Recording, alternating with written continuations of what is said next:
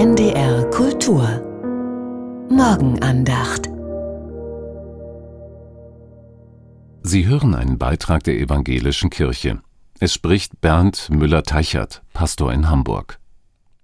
Jeder Mensch hat ein Ideal, wo und wie er gerne wohnen möchte. Circa 40 Prozent aller Deutschen möchten auf dem Dorf leben, wohnen aber in der Stadt. Andere möchten gerne in die Stadt ziehen, aber es ist zu teuer. Was ist Ihr Ideal? Ein Gedicht von Kurt Tucholsky. Ja, das möchte. Eine Villa im Grün mit großer Terrasse, vorn die Ostsee, hinten die Friedrichstraße. Mit schöner Aussicht, ländlich mondän, vom Badezimmer ist die Zugspitze zu sehen. Aber abends zum Kino hast du's nicht weit. Das Ganze schlicht, voller Bescheidenheit. Neun Zimmer, nein, doch lieber zehn. Ein Dachgarten, wo die Eichen draufstehen. Das ist der Anfang des Gedichts. Es heißt Das Ideal. Eine Satire auf den Wunsch, alles auf einmal zu haben. Ein Schloss, aber gemütlich, in der Stadt, aber ganz im Grün. Leider gibt es selten alles auf einmal, und unserem Geldbeutel sind auch Grenzen gesetzt.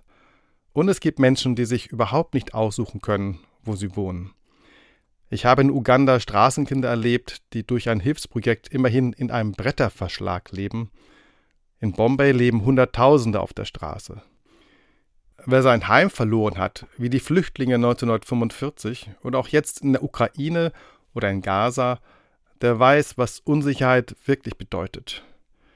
Nein, wir brauchen uns darum nicht in unseren behaglichen Wohnungen schlecht zu fühlen. Damit wäre ja niemandem gedient. Aber dankbar dürfen wir sein. Dankbare Menschen sind einfach glücklicher, optimistischer und einfühlsamer sogar hilfsbereiter.